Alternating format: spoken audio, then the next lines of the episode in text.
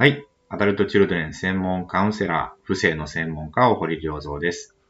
えー、今日もですね、視聴者の方からの質問に回答していきたいと思います。今日はこういう質問です。赤ちゃんの頃やとても小さい頃、母親の体内にいた頃などに感じたことも大人になってから影響があると聞いたことがあるように思うんですが、実際はどうなのでしょうかまたもしそうだとして、そういう時期に感じた感情はどうやって大人の今認識し、マイナスの感情であれば感情解放できるのでしょうかという質問ですね。はい。これはもう体内記憶っていう言葉がね、結構有名になってると思いますけれども、実際にお母さんのお腹の中にいた時の記憶っていうのはね、無意識の中にちゃんとありますので、影響はあのあります。ということですね。えー、もしですね、お腹の中にいた時にお母さんが子供のことをですね、えー、まあ欲しくないとかですね、邪魔だとか、なんでお母さんにならないといけないんだみたいな、まあそういうふうに存在を否定するようなことを思っていたらですね、やはり子供もそれを感じますので、まあ自分って価値がないんだとかね、生まれてこなければよかったんだとか、まあそういう前提からのスタートになるので、かなり苦しいですね、えー、人生になる可能性があります。えー、これね、体内記憶とかね、こう、まあ催眠誘導とかして思い出していったりとか、まあそういう風にして、えー、直していくっていうことが、まあできます。まあ実際お母さんの中の中にいた時を思い出してみましょうみたいになると、あの、そういう記憶が出てくるとかね、あの、普通にあります。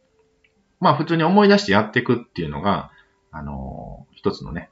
やり方ですね。どうやって大人の今認識するんだって、まあそういう時期を思い出してやっていくっていう、まあ普通に思い出せば出てくる人は出てきます。まあそういう記憶ないんですっていう人はね、もうなかったら作ってしまえばいいだけなので、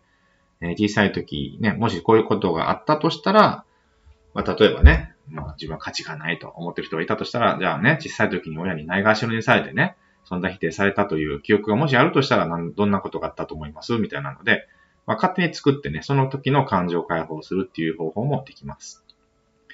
まあ、あとはですね、まあ、今感じるね、寂しさとかね、苦しさみたいなのを体で感じていただいたときに、その今体で感じている感覚と対話しながらね、えー、感情解放していくっていうやり方もできます。まあこれちょっとフォーカシング的な感じのやり方ですけれども、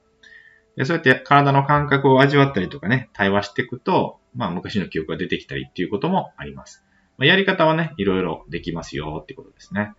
はい。ですから、まあ小さい時の影響っていうのは結構、あの、大きく出てる場合が、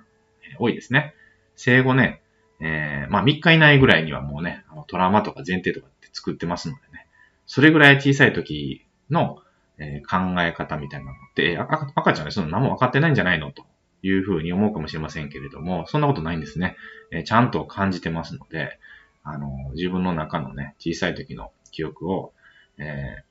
ー、辿っていくっていうのはね、あの、非常に有効な方法だと思います。はい。ということで、質問への回答でした。えー、来週はこういう質問です。癖の強い人、えー、特に支配的で自分に従ってほしい理不尽な男性と、仕事などで関わらざるを得ない時の対処法、えー、過去境界線の引き方などを教えてほしいです。という質問が来てますので、来週はこの質問に回答していきたいと思います。はい。ということで、え、最後まで聞いていただきましてありがとうございました。また来週お会いしましょう。